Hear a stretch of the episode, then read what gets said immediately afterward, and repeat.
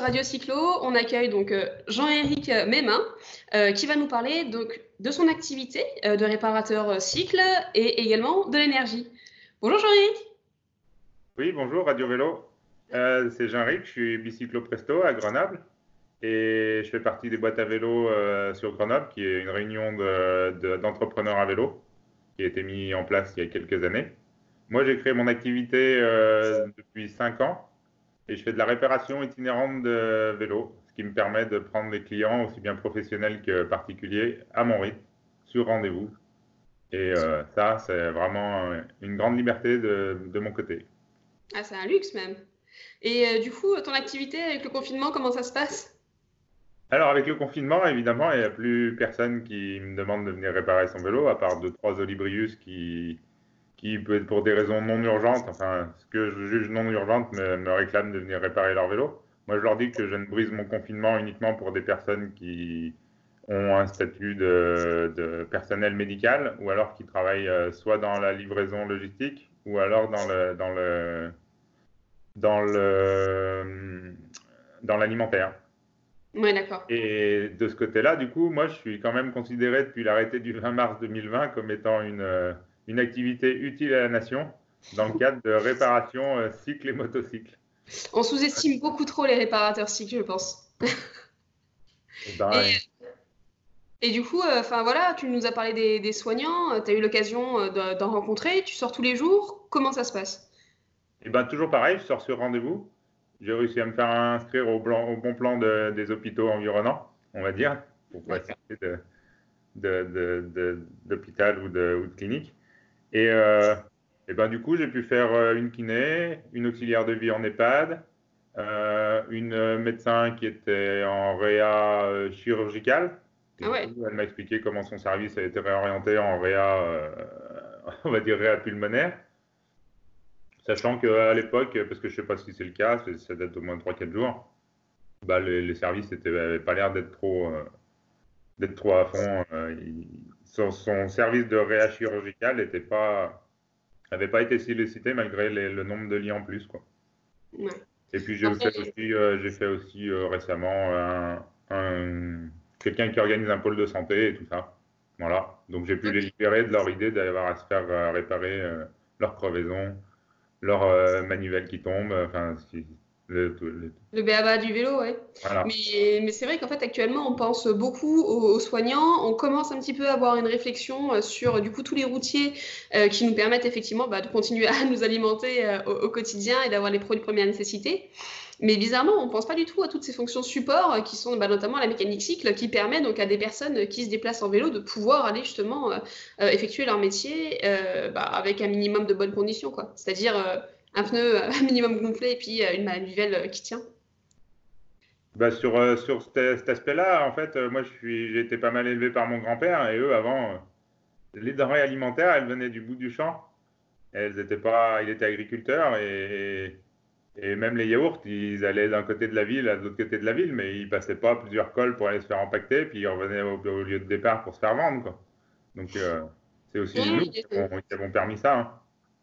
Oui, bien sûr, mais je pense que ça fait partie des différentes réflexions que tout le monde a actuellement, à savoir revenir à des choses beaucoup plus locales, euh, changer effectivement notre mode de consommation. Euh, le, coronavirus, en fait, aura eu au moins le mérite de provoquer euh, des réflexions sur un horizon beaucoup plus large que les personnes qui la concernaient jusqu'à présent. Donc, espérons que ça impacte durablement. Bah, du coup, il y a la baisse d'activité de, mon, de l'aspect cycle, moi, j'ai préparé une deuxième activité euh, plus euh, d'intérieur, on va dire, qui est le, suivi énergétique dans les bâtiments. Ah Pour bah, l'instant, je m'occupe de récupérer des données avec un collègue que j'ai en Australie. Oui. Je fais du suivi énergétique pour les bâtiments euh, là-bas, quoi. Les consommations d'eau, les consommations de gaz, les consommations d'électricité. J'ai même fait deux, trois choses sur le suivi du coronavirus, parce qu'il y a des données en libre qu'on arrive à remodeler et on en fait des graphiques. Et en ce moment, on voit bien qu'il y a une grosse baisse d'activité et une baisse de demande énergétique. Et du coup, la baisse de demande énergétique, comme il n'y a pas de fumée sans feu, eh ben, il y a une amélioration de la qualité de l'air généralisée. Quoi. Et ça, euh, c'est intéressant aussi de savoir, et j'ai posé, euh, j'essaye de poser la question de savoir si tous les gens qui télétravaillent, eh ben, leurs surfaces tertiaires où ils avaient l'habitude d'être au boulot, elles ont bien été éteintes. Non, mais c'est très juste. En fait, jusqu'à présent, euh, du fait du télétravail, tout le monde se pose la question par rapport donc, au, trajet euh, domicile-emploi euh, qui, se qui se faisait en voiture et qui, du coup, bah, ce circuit-là a été supprimé. Mais par contre, personne n'a pensé à l'énergie des bâtiments. Et du coup, enfin, comment ça se passe? Ça, Ils sont coupés? Enfin... Bah, moi, d'un point de vue purement informatique, j'essaye de développer une solution qui permette de suivre les consommations à distance. D'accord. Ça fait que ça permet de savoir si on a limité en cette période-là, les bâtiments ils devraient être hors service. C'est-à-dire qu'on devrait avoir juste le chauffage en hors-gel, puisque là, on a une période de froid qui s'amène, la ventilation au minimum, puisqu'on n'a plus des, des, ventilations en débit sanitaire pour euh, le fait qu'il y ait plein d'occupants qui dégagent du CO2 euh, en respirant et ainsi de suite. Donc, toutes ces choses-là, on peut les mettre à mini. Les pompes de circulation pour le, chauffage, qui doivent être au mini aussi. Mais tout un tas de, choses qui font que, normalement, on doit avoir un bâtiment quasiment à l'arrêt. Quoi. Et tu penses que c'est des précautions qui ont été prises ou au contraire qu'on a laissé les bâtiments euh, du jour au lendemain et sans forcément se poser de questions? Eh ben, du coup, comme on n'a aucune idée de savoir ce qu'ils consomment, puisqu'on n'a pas les relevés en télérelève ou ce genre de choses, eh ben, je peux pas dire. Et moi, par défaut, je suppose que la chaîne de décision qui a pu mettre euh, en place le, le bâtiment à l'arrêt, je suis pas sûr que ce soit valable partout. Voilà. D'accord. Donc ce serait peut-être le moment de se poser la question de est-ce qu'on a bien tout coupé et est-ce que les énergies qu'on a laissées tourner, est-ce que c'est réellement responsable quoi? C'est tout le monde se, se, gosse un petit peu en se disant oui c'est parfait c'est génial il y a moins de circuits de voitures donc on pollue beaucoup moins mais par contre on continue de faire tourner les bâtiments vides ouais, je pense que la réflexion et la responsabilité Peut-être essayer de l'étendre un peu plus bah, Les bâtiments, ça fait une quinzaine d'années que j'essaye de faire ça, au moins pour, euh, pour le suivi. Avant, c'était cher, maintenant, c'est relativement un peu onéreux par rapport euh, au fait qu'on peut détecter un dysfonctionnement euh, très rapidement et qu'on peut le corriger sans que ce soit plusieurs milliers d'euros pour des gymnases. Un gymnase, si on le laisse tranquille et qu'il se met à chauffer la nuit, c'est 1000 euros supplémentaires par, par nuit, en, en, par, par semaine en consommation de gaz. Quand vous mettez trois semaines, ça fait 3000 euros, quoi, tout équiper votre, euh, votre, belle, euh, votre belle commune. Ça m'était arrivé quand j'étais homme énergie euh, dans une commune. Oui, alors que c'est 3000 euros, je pense qu'actuellement, je pense qu'on aurait bien d'autres budgets auxquels les allouer. Et ouais, mais les... il y a un adage qui dit que les, les économies font pas des recettes. C'est pas pour autant qu'on les aurait remis ailleurs. C'est magique. Pas, pas, forcément faire des économies, mais effectivement, je pense qu'on aurait d'autres. ouais. Enfin, bref. Ok. Bah, euh... de mon temps un peu libre, on va dire, pour faire des présentations auprès des élus et tout ça, et les sensibiliser à ce genre de choses. Surtout qu'en ce moment, ils sont en train de se... C'est le jeu des chaises médicales qui a été un peu temporairement arrêté. Mais voilà, quoi. Ah, tout à fait. Une de mes définitions d'être citoyen, c'est pas forcément d'aller voter, mais c'est de les ennuyer au quotidien sur les trucs qu'on trouve que ça va pas, quoi. Oui, ou alors juste comme aujourd'hui, essayer, on va dire, de convoquer un petit peu l'intérêt sur des sujets qui peuvent être euh, oubliés ou mis de côté. Moi, je trouve ça génial. Euh, bon, bah écoute, du coup, je pense que pour moi, c'est tout pour aujourd'hui. Euh, est-ce que tu avais encore quelques informations à nous donner? Eh ben, il y a par exemple, moi, j'aime bien aussi m'intéresser aux déplacements. Oui, bien sûr. Je, ça fait quelques années que je suis les données du car labeling de l'ADEME, qui donne les poids des véhicules, les émissions de CO2, les émissions d'oxyde d'azote, et les particules fines et tout ça. Ouais. Avant, c'était des données libres. Là, pour les réavoir, il a fallu que je saisisse la commission d'accès aux documents administratifs pour les avoir. Ils veulent mettre en place euh, des, des, systèmes critères hyper compliqués et ainsi de suite, où le riche, il aura toujours le droit d'acheter sa grosse voiture en critère 1, pendant que le pauvre, eh ben, on va lui obliger à remplacer de manière accélérée sa vieille Clio en, en critère, euh, 4. en critère 4. Une Clio, c'était 800 kg les premières. Maintenant, les Zoé qui nous vendent électriques, c'est une tonne 5. Les Tesla, c'est plus de 2 tonnes. Euh, moi, pour transporter, un humain de 75 kg, euh, eh ben, l'énergie, je sais très bien, en étant ingénieur mécanicien, que ça, que ça dilue, euh, ça dilue le, rendement. Quoi.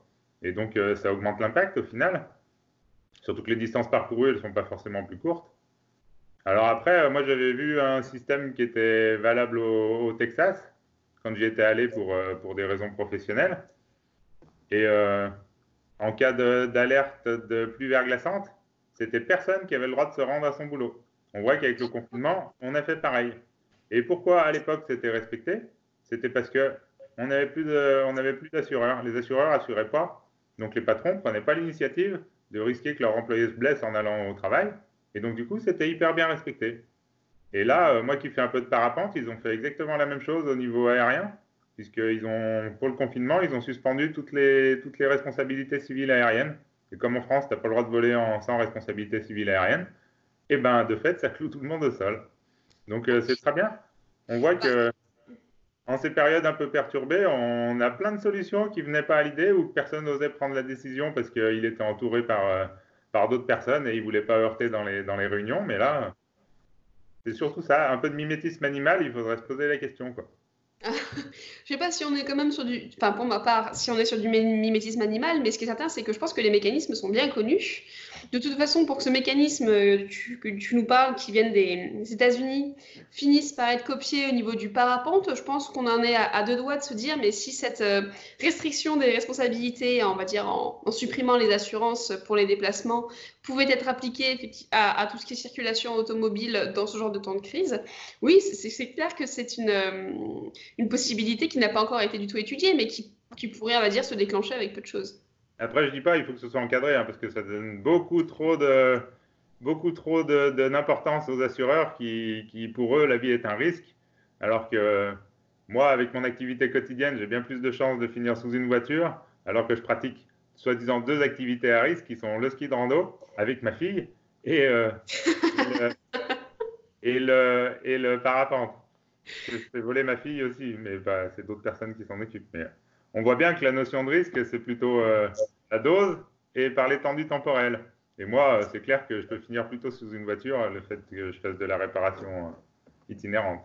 Ouais, mais si tu passes sous une voiture et que tu as un casque, ça va, ce sera pas de ta faute. C'est juste si tu n'as pas de casque, là, il y aura un problème. Et ouais, je sais. Ok, super. de...